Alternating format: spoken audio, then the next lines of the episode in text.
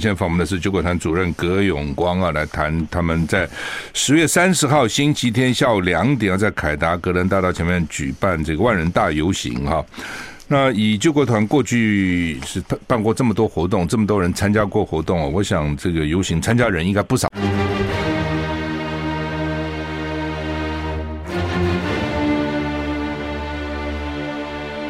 赵少康时间，吃喝玩乐骂，和我一起快意人生。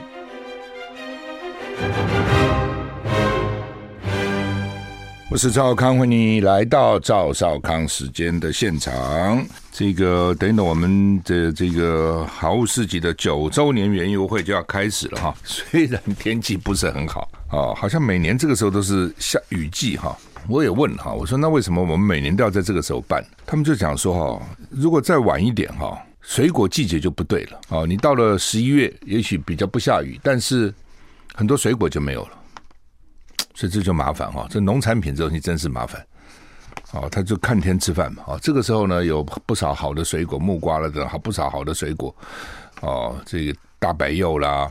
啊，这个呃，什么 kiwi 的啊，啊，这时候这个季节还不少好的东西。当然，到了下个月就慢慢就减少了，或是品质没有那么好了。所以，这个他们要跟，因为水果很多嘛，要考虑水果的季节。不过，我看天气慢慢可能会放亮一点啊，可能会好一点。现在才九点嘛，哈，十点开始哈，十点开始到下午五点啊，到下午五点哈。这是第九次九周年的好物市的园游会哈，上午十点到下午五点啊，有三十二家优质的厂商，包括农产品、包括食品啊，包括日常的这个用品啊，都是优良的厂家哈，所以等等十点十点就可以开始了，欢迎你来哈。那太晚的时候，有些有些，因为他们厂商带来的东西有限，他因为他只是园游会嘛，哈，那所以。卖完就没了啊，很多东西卖完都没有了啊，那比较便宜，而且还不错，那东西都蛮好的，所以等一等就欢迎你来哈，在我们中广松江路三百七十五号下面，松江路三百七十号其实就在行天宫民权东路跟这个松江路交口，行天宫再往松山机场方向。再走几步就到了哈，那要自己开车也有哈，地下一楼是有有这个停车场哈。好，那么等等见哈，我也会下去哈，跟大家打招呼啊。台股哇啊，气势如虹，现在大涨三百二十一点呢，阿喜安呐，怎么回事？好，昨天还跌了两百七十点，现在涨回来了啊。因为美股大涨，美股也是打百折哈。美股道琼大涨八百二十七点，那美股是怎样啊？涨二点八三个百分点。纳斯达克呢大涨了两百三十二点，涨了二点二三个百分点。，S M P 五百呢涨了二点六个百分点。费城半导体涨了二点九四个百分点。就是台股以前跟道琼联动，美国的道琼斯三十个成分股，现在呢比较跟费城半导体联动，主要因为就是台积电了哦，以及台积电。带就是说上下有关的这些产业，高科技产业，所以呢，台费半涨，我们就跟着涨；费半跌，我们就跟着跌。所以联动就这个意思哈。美股昨天真的也是也是奇怪哈，开盘跌五百点呢。我一看开盘，想糟了，美股怎么又跌？明天台股就不好了。哎，结果后来就涨起来了哦。睡前发觉，嗯。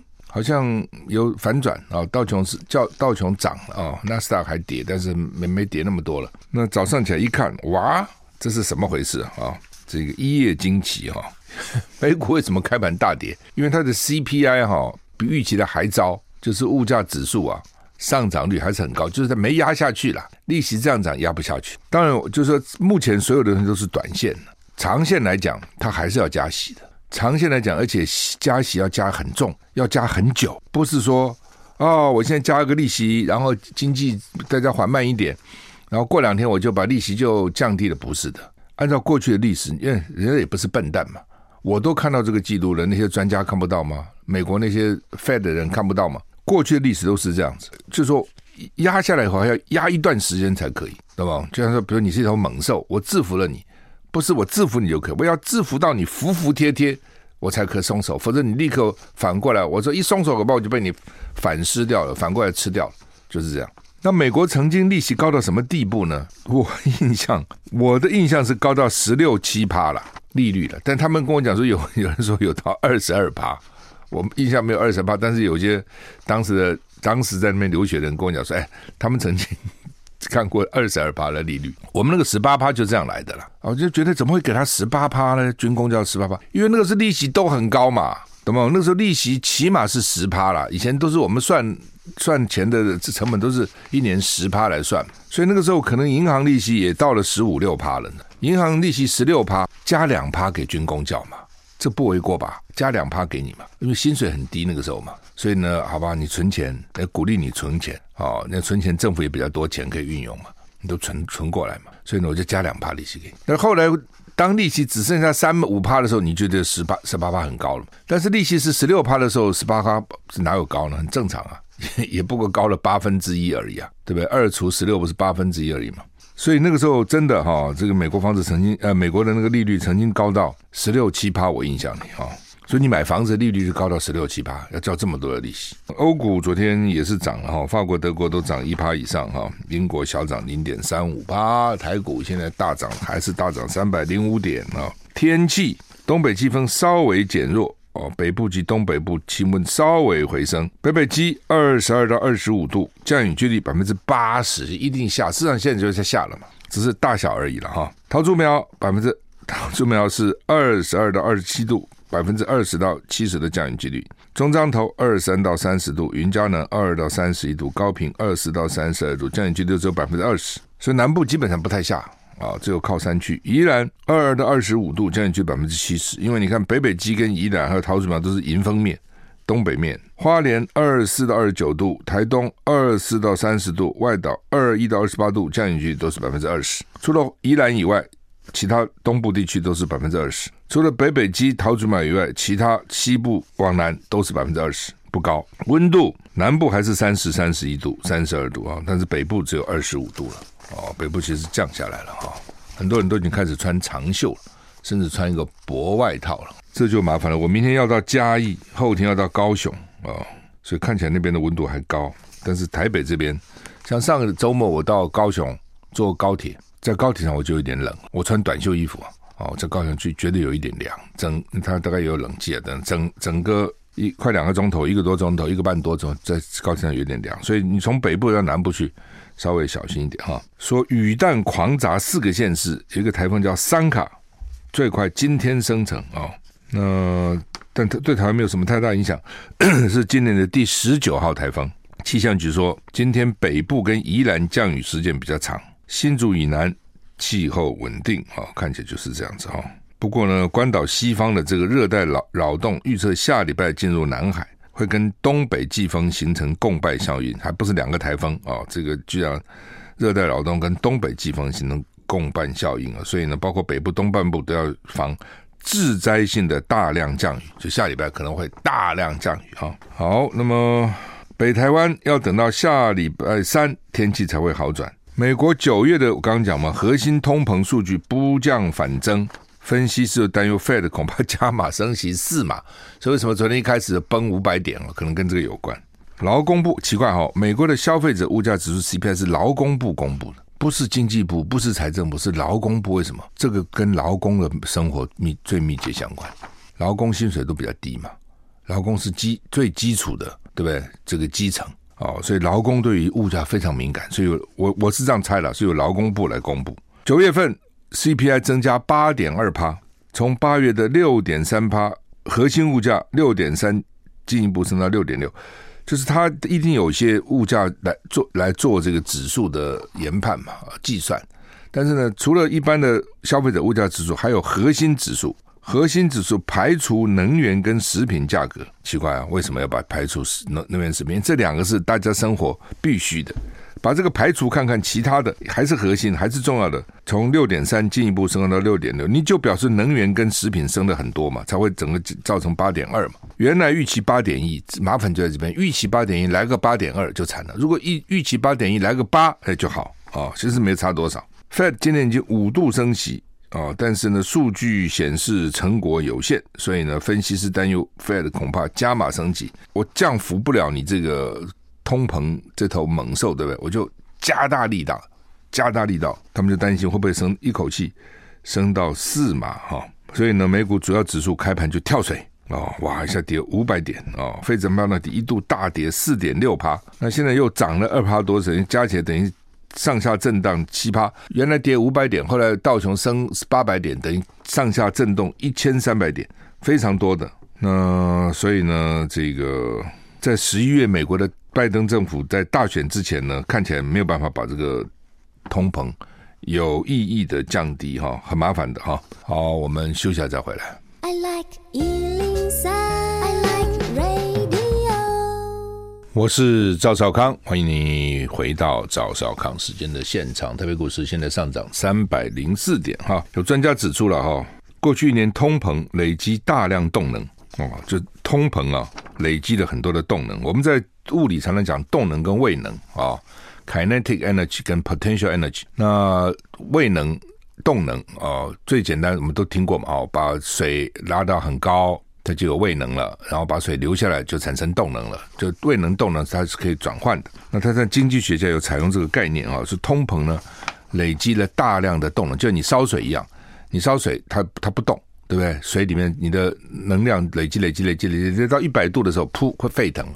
一百度之内你看不出来，二十度跟五十度跟七十度是一样啊，但它在累积累积累积累积的砰。动能出来了哈，那呃，所以他说，过去一年通货膨胀也是累积大量的动能，所以呢，你现在想把通膨，它已经有那么多的动能在里面了，你要把它压下去，不是几个季，也至少是好几个月费了才有可能把它压下来。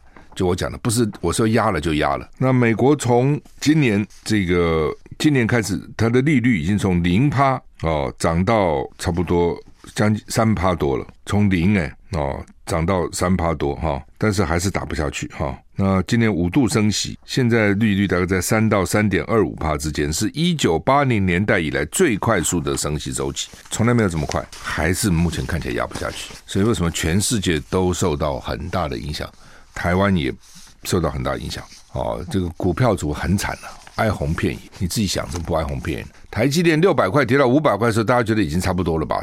不是有专家告诉你说，怎么买都可以吗？那现在跌到四百块了，那你你就五百块买的，现在不很惨吗？六百块买的，现在不是更惨吗？哦，就是就是这样哈，跌是没有个止境的了。你说你说啊，很低的可以在当时日元跌的时候，很多人下场去买日元了，说哎呀，好好啊，日元这样的开放，日本开放，我们拿日元去日本买。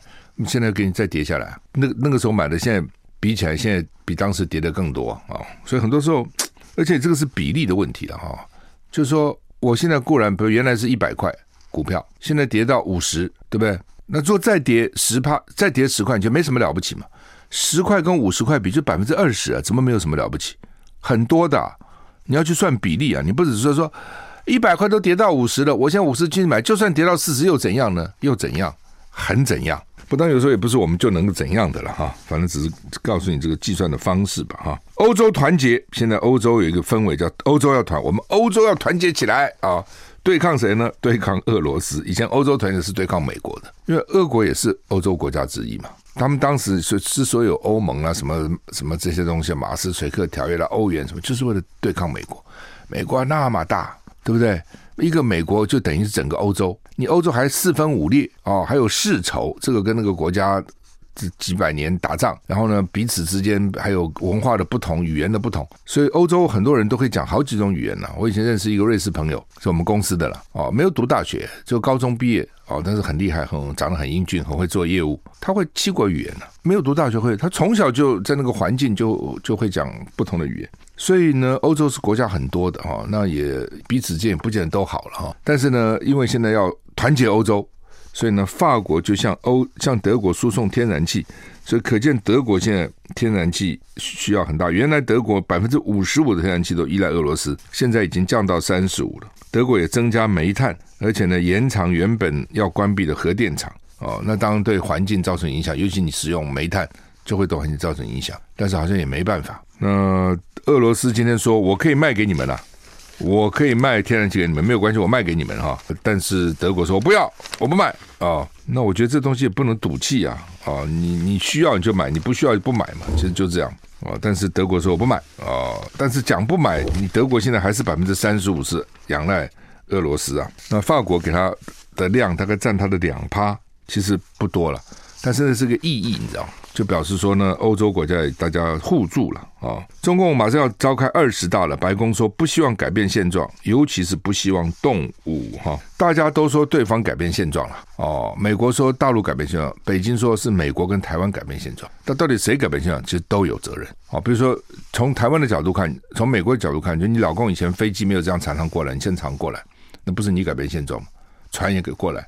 又过中线，变成新常态，不是改变现状吗？从北京的角度看，是说，啊、那你马英九时代都承认一一中各表九二共识啊，甚至李登辉时候基本上也都也都承认了、李登辉是还有一个国统会啊，那你到你现在这蔡英文时代你都不承认了、那是你改变现状，不是我改变现状哦。所以这东西哈，反正就吵吧。好，那么现在大家在关切。不过昨天有一个消息让我我也蛮惊讶的，说北京四通桥被人悬挂反习近平的布条。说呢，当场就被警方逮捕哦，所以这个是很特别的，在北京居然敢挂挂起布条来，大胆的反习近平哦，这个是很少看到的。我们休息一下回来。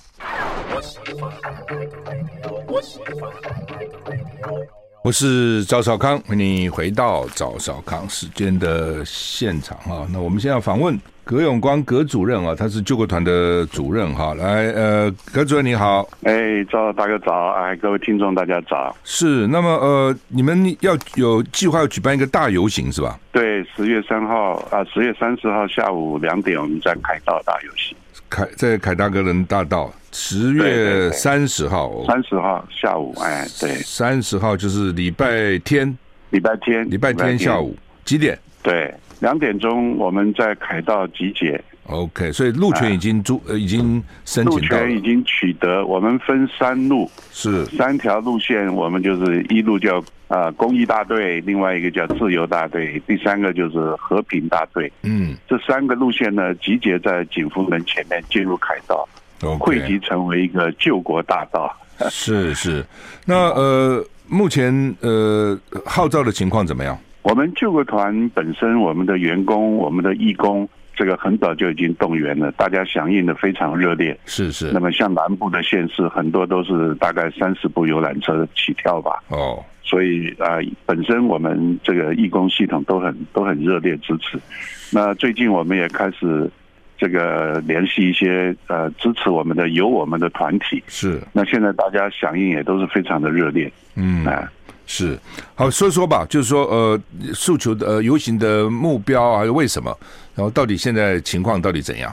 呃，游行的诉求目标，当然主要也是因为党产会对我们的处分，我们觉得是违法滥权，而且是不公不义啊。是，那这个处分因为已经会影响到救国团一千七百位的员工，嗯，我们还有五千位左右的。老师是，还有在运动中心教课的教练，嗯嗯，都会影响到他们的工作权跟生存权，是，所以几几乎就是威胁到救国团的生存了啊，嗯，所以我们我们现在变成是官逼民反了，是，我们必须上街头来表达我们对党产会的抗议。是，第二个呢，我们是觉得。这个党产会对救国团的处分，嗯，本来就是违法的，是，因为我们刚开始就讲，我们不是国民党的附属组织，是那个我们提供了很多政府的文件，告诉他们，嗯，救国团成立的时候是行政院成立的，是我们是隶属国防部，是连法院都已经这个认证说，救国团成立的时候。就是政府组织是，那既然是政府组织，怎么会是国民党附随组织呢？是，那也不应该受党产条例的这个这个这个管控嘛。嗯嗯。好，所以第一阶段他说你国民党附随组织，到第二阶段他要拿你财产的时候，他又承认你成立的时候。是政府组织，嗯，他说因为你是政府组织，所以你的财产都是他的，全部都是政府的，嗯嗯。那你既然承认我们是政府组织，我们就不是国民党附属组织啊，就是矛盾。所以你这个处分完全是违法矛盾的嘛。嗯嗯，就是他说是你是这个附水组，他就说你是要没收你财产的时候，他又说是政府的钱就是了。对对对，所以这个赵大哥刚才问说我们的诉求是什么？是。我们不只是为了救国团员工的工作生存，是，或者是只是为了救国团的这个这个存续发展，嗯，发起这个游行，嗯，因为从救国团这个案例啊，我们看到台湾其实面临一个很大的危机啊，是，那这个危机我是觉得台湾已经走向民主三十几年了，嗯，怎么会已经走向三十几年的一个民主国家，嗯，还在用转型正义搞斗争、搞分化，嗯，那我们觉得这个台湾其实需要一个新的民主运动了。是这个民主运动，在我来看有几个很重要的内涵，嗯，第一个就是我们需要建立一个公益的国家嘛，嗯。现在大家都觉得台湾是一个不公不义的社会嘛？是。那这个当然是执政者所造成的。嗯。那不只是救国团这个他所做的处分对我们是不公义的待遇。嗯。我相信这几年台湾很多个人、很多这个民众是都会觉得不公义啊。嗯。我们的法治、我们的司法，我都不敢相信它是它是公平正义的。嗯。另外就是说，我们另外一个很重要的这个诉求就是要自由嘛。嗯。这几年我们都感觉台湾的自由越来越限缩嘛，嗯嗯，新闻自由是大家都很明显感受到的，言论自由也是啊，嗯嗯，那我们救国团的财产自由，宪法保障的财产自由，跟我们社团自治的自由在哪里？嗯嗯，我们其实它不只是管控我们的财产，借着管控我们的财产，其实已经干预我们社团内部的事务了啊。是，第三个我们要要要要追求的是和平嘛，嗯，除了两岸已经让我们觉得。大家都觉得兵凶战危之外，我更觉得台湾其实内部啊，也已经进入一个隐形的内战了啊。嗯嗯。台湾，我刚刚讲，连你许信良都说，你执政者不要把这个在野的政党跟这个人民或团体当做敌人在打嘛。嗯。我们现在是被当做敌人在被斗争。嗯。那你你把把大家当做敌人，不停的搞内斗，这个国家怎么可能会团结呢？嗯。所以我们。国内也需要和平，也需要和解，政党要和解，族群要和解，社会要和谐。嗯，最后我们当然总的诉求就是要救国嘛。是，救国团是救国团，当然是救的是中华民国嘛。是，那这支国庆大家都看到了，国旗在哪里，国民在哪里？嗯，那我们也觉得说，台湾现在内部好像变成是中华民国。跟台湾国的这个这个战争一样，嗯，那我觉得这个对台湾两千三百万人民的利益都是不好的啊，嗯，所以我们觉得中华民国是两岸很重要的连结，中华民国其实也是国内各政党很重要的一个一个一个和解的一个基础存在的一个基础，所以我们也要救中华民国，嗯。我们也讲说，中华民国是最大公约数的道理在这里。没错，没错，没错。哎，然后他们现在到底怎么处分你们的？他们处分我们，就是说要我们还现金十六点三亿，对，然后要移转我们六十一笔的土地跟房产。是，那十六点三亿，其实我们跟他们谈判了八次了啊。嗯嗯，我们也希望，虽然我我觉得这是一个不对等的谈谈那个谈判嘛。因为权力都在他手上嘛啊，是。条件是他他在出嘛啊，可是为了减少哦我们对我们员工的冲击啊，嗯。所以我们还是希望能够透过和解，能够降低我们的损失了啊，嗯。所以其实谈判的时候，就这个这个这个追缴的这个金额部分呢，是我们其实已经谈到大概五点八亿，也就是他现在要追缴我们十六点三亿的三分之一左右，嗯。他其实，他其实讲说，金额不是很重要，为什么？因为他知道我们救国团的财务嘛。嗯嗯。十六点三亿，我们是绝对还不起的啊。嗯嗯。那他说和解声明很重要。嗯。所以后来我们几次。来，袁光兄，我们是要等一下镜头。我是赵浩康，欢迎回到赵少康时间的现场。我们现在访问的是救国团的主任葛永光葛主任。不过稍微补充一下哈，那永光先等一下哈，因为呃，花旗银行的一位朋友、听众朋友刚刚这个传简讯来啊，他说啊，为什么排除能源跟食物才是核心通膨的原因？是因为能源跟食物波动度比较大，因为国际供需。供需啊，国际的供需会影响到能源跟食物的价格，短期间可能造成大误差，所以不算在核心通膨内。好，谢谢啊，给我这个指教啊，让我这个了解。因为刚才我们谈到美国的这个核心通膨跟通膨，好，我们回头这个访问呃葛永光葛主任哈。那救国团在过去，所以这六十一个房子房地产跟十六点三亿他都要收，但是你没有这个。没有这个钱呢、啊，没有这，他是说要看声明，所以声明他们希望怎么样呢？和解的内容，其实那重点就是要你认罪道歉啊。那我说你要我认罪道歉，认罪道歉什么？是你拿出证据来。嗯，如果救国团过去真的有做了什么错事，嗯，伤害了什么人的权益，我说我愿意代表救国团认罪道歉嘛。嗯嗯。但如果没有的话，我不能对不起我们的前人呐、啊，他们没有做什么坏事，你要我认什么罪道什么歉？啊他说你们这个对年轻人洗脑。那我就说，你去问问所有参加救国团活动的人，嗯，有谁认为是被救国团洗脑的？啊？嗯，他说你特权垄断，你以前办活动的时候，这个国防部动用军车啦，这个飞机啦、船舰啦，嗯啊战车啦来支援你们办活动。我说那个我们是当时是政府组织，是隶属国防部，是政府要我们办战斗营的活动，嗯嗯，我们是在执行政府的任务，这怎么叫特权呢？是，反正总而言之啊，他他欲加之罪了，的东西，嗯嗯，啊，我我我都觉得是，你你只要拿出事实的依据，嗯嗯，我说我可以道歉，嗯，我们七十年来救国团。我们没有做过什么坏事，也没有去伤害什么人的权益，是这个是大家众所皆知的事实。是，所以这方面是有一些谈不拢了啊，所以一直还没有签订这个这个这个最后的协议，原因在这个地方。人他讲了一句话，最后激怒了我们很多的义工啊。嗯，他说要救国团放下屠刀，立地成佛。我们很多义工就说，我们出钱出力。嗯，这个跟救国团一起做公益，照顾弱势，这个培培养年轻人，服务民众。我们手上哪有屠刀？我们做的都是善事。嗯，有的人就讲说，救国团已经成佛了，还要拿下放下屠刀，立地成佛。所以你党产会手上有这个屠刀。嗯，所以很多义工出钱出力，他们自己任游览车，要包车上来来抗议，跟这个也有很大的关系。是。我记得国防部长邱国正前两天在立法院还讲嘛，说现在。兵四个月的受训，还不如当时救国团的战斗营 有效。是是，你你有没有听到注意到他讲这个话？他说，因为现在兵这个受训五个礼拜后就，就就也也不下部队等等，还不如当时救国团有时候还给他们下部队个一一一段就几天吧，至少可以这个了解一下部队情况。其实那个时候训练就等于替国家训练这个民民间的民间的力量嘛，是不是？他就是全民国防教育嘛。嗯嗯。当时我接这个工作的时候，大概是四年多前吧。嗯。我曾经去看过国防部部啊副部长了，后来也跟这个部长也提过这个事。是。我说你们是不是就重新把这个战斗营来，嗯，交给救国团来办啊？嗯嗯。这个救救国团来办，我们有办活动的经验嘛？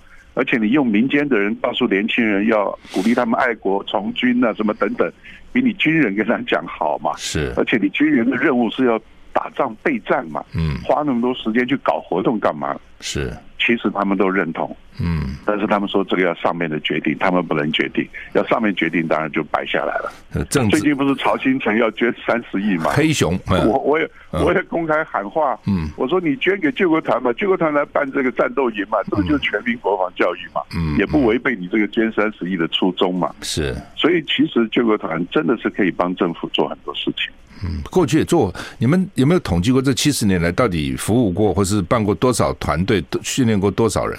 我们大概呃，龙龙种种加起来，我们说大概有两千多万的人次，嗯嗯，参加过救国团的活动。是，我就以张老师来讲，张老师是台湾第一个对青少年做心理智商辅导的机构，是，其实也帮助了很多年轻人。是，我们现在是第五成立了五十三年，对，那张老师这五十三年有将近三百六十万的人次，嗯，接受过张老师一九八零电话专线的辅导，嗯。所以，其实张老师去年得到一个基金会颁送的台湾奉献奖，嗯，表表扬张老师对台湾这个这个土地上的人民的贡献啊。是，当时我记得那个负责人跟我们讲了一句话，是，他说政府啊，这个不给你们公道，我们民间给你们公道。嗯，这个就是代表民间的心声嘛。嗯，我们的这个同仁也常常问我一句话，他说主任呐。我们又没有做什么坏事，我们都是在帮助别人，做了很多的善事。嗯，为什么政府还要惩罚我们？嗯，我说你们没有错，错的是政府。嗯，所以我们这次的这个游行就是要告诉政府，你错了。对啊，我我记得那时候桃呃桃桃园吧，桃园不是上次那个地震，那个羽球馆那个塌了。八德运动中心，呃，我们才知道说哦，原来那个灯光改善是请这个救国团去改善的哈，结果灯都没掉下来嘛哈。那呃，原来就是说，其实很多不管地方政府是或是政府是哪一个党执政，很多还是请你们救国团在帮帮他们来服务嘛，是吧？因为他是公开招标，那么我们就去投标。OK，为什么这这个救国团可以标的很多呢？嗯，因为很多地方政府，包括他那个评审委员，嗯，都觉得救国团经营的运动中心口碑非常好。嗯，嗯，你看我们台北市有五，现在有五家，本来有六家啊。是，这个新北市有五家。嗯，我们每次的评鉴都是名列前茅。嗯嗯，因为救国团就是正派经营嘛。嗯嗯，而且我们的这个服务的品质也很好。嗯，所以大家这个对于说交给救国团来来经营这些运动中心，其实坦白讲，政府也比较放心，因为他知道你不会乱搞。嗯嗯，啊，那将来如果什么钱也拿走了，这个房地产也拿走了，还救国团还活得下去吗？如果都拿走，当然是活不下去。所以我们现在在法院诉讼，那高等行政法院已经宣判了啊，他就是认为这六十一笔土地跟房产。确实会影响到救国团的生存，嗯，所以他这一部分呢就停止执行，嗯，但是十六点三亿呢，他认为这个钱呢，一方面这个这个救国团还可以去贷款啊等等，另外一方面，将来就算是宣判说党产会这个处分是错误的。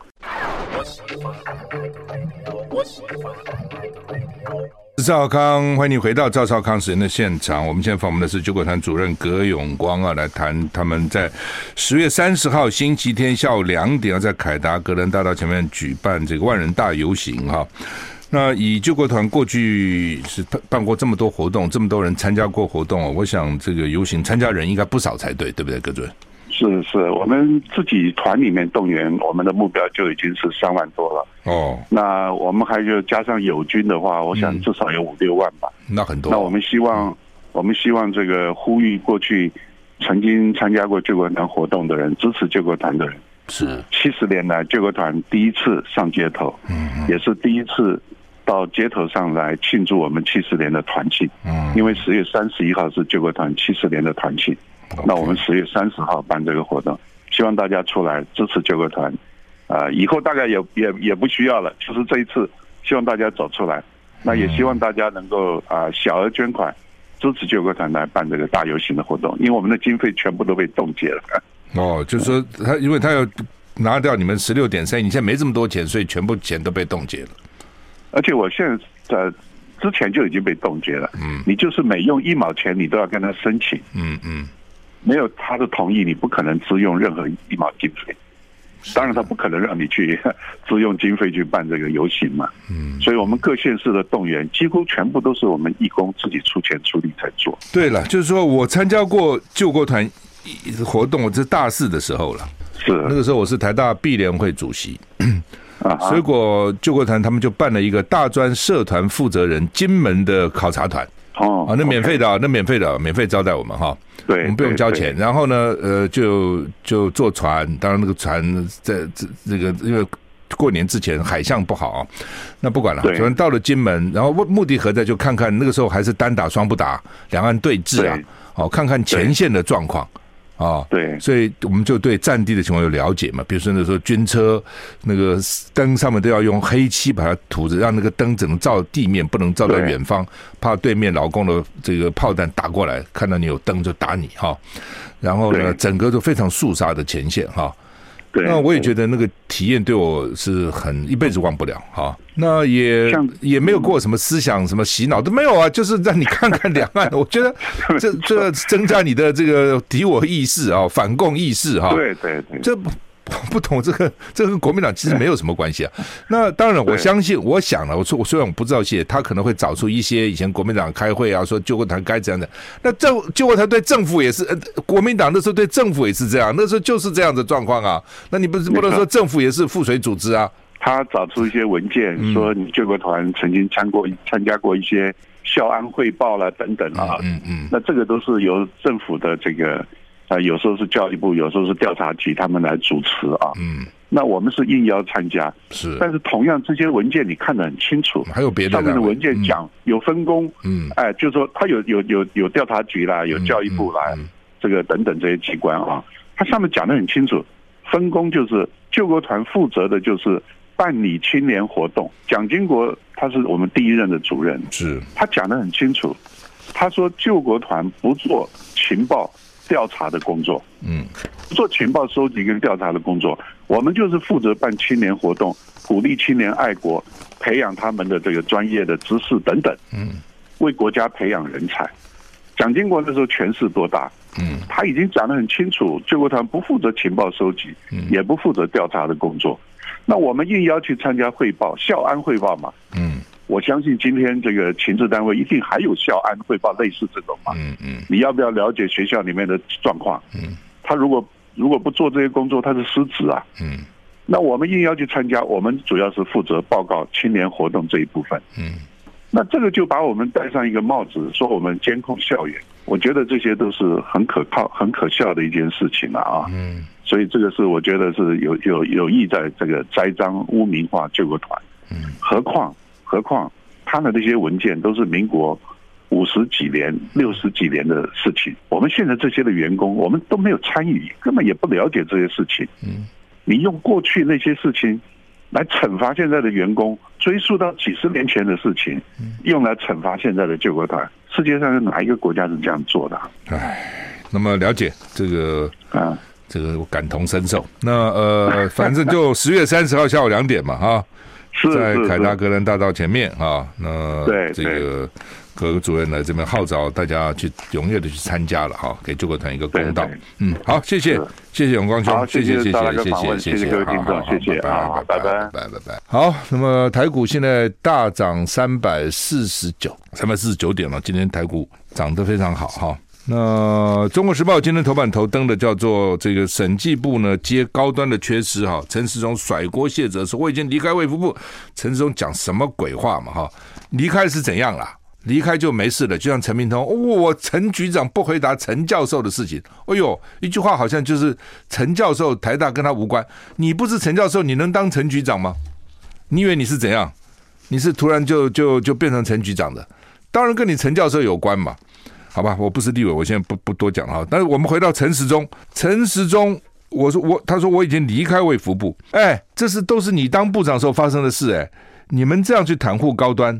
哦，这样袒护高端，然后呢，高端延期交货，该处罚不处罚，然后呢，他们现在这个卫福部又说说呢，等到最后一批啊交完了以后呢，才能够处罚他，乱讲鬼扯，当然是分批处罚嘛。我今天跟你讲，你有交要分十批交货哈，那你第一批准时了，第二批不准时，不准时你延延超过多少时间就要得罚嘛，然后等到全部才罚，哪有这种事情呢、你一次一次罚嘛，本来就是这样子啊。这又不是功过相抵的，说我第一次哦准时交，第二次延了三十天交，第三天早了三十天交，所以我这个早三十天可以跟那个延三十天抵消，没有这个事情了。你一次一次处罚的，就是袒护嘛。就他们为什么对高端袒护成这个样子？这中间一定有鬼有猫腻嘛。那他们就讲说你们不爱不爱国货哦，他们爱国货爱台湾，乱扯，这是乱扯。这就爱之是足以害之，而且多少罪恶，多少罪恶哦！以前罗曼·罗兰说：“自由，自由，多少罪恶驾如之名而行之。”我现在这样讲：爱台湾，爱台湾，多少罪恶驾你的名而行之。抗中保台，爱台湾，都是这个大大帽子，这个大旗一举起来，你中间干尽坏事都可以哦。然后你的对手干多少好事，都被你打成这个抹黑抹红，就变成这样子。台湾到底有没有是非，有没有公道？这社会到底怎样？哎，然后呢，这个高端啊、现在它市值一度曾经到八百亿，真的要去查一查了。原始股东到底有没有在那个时候把股票卖的赚钱？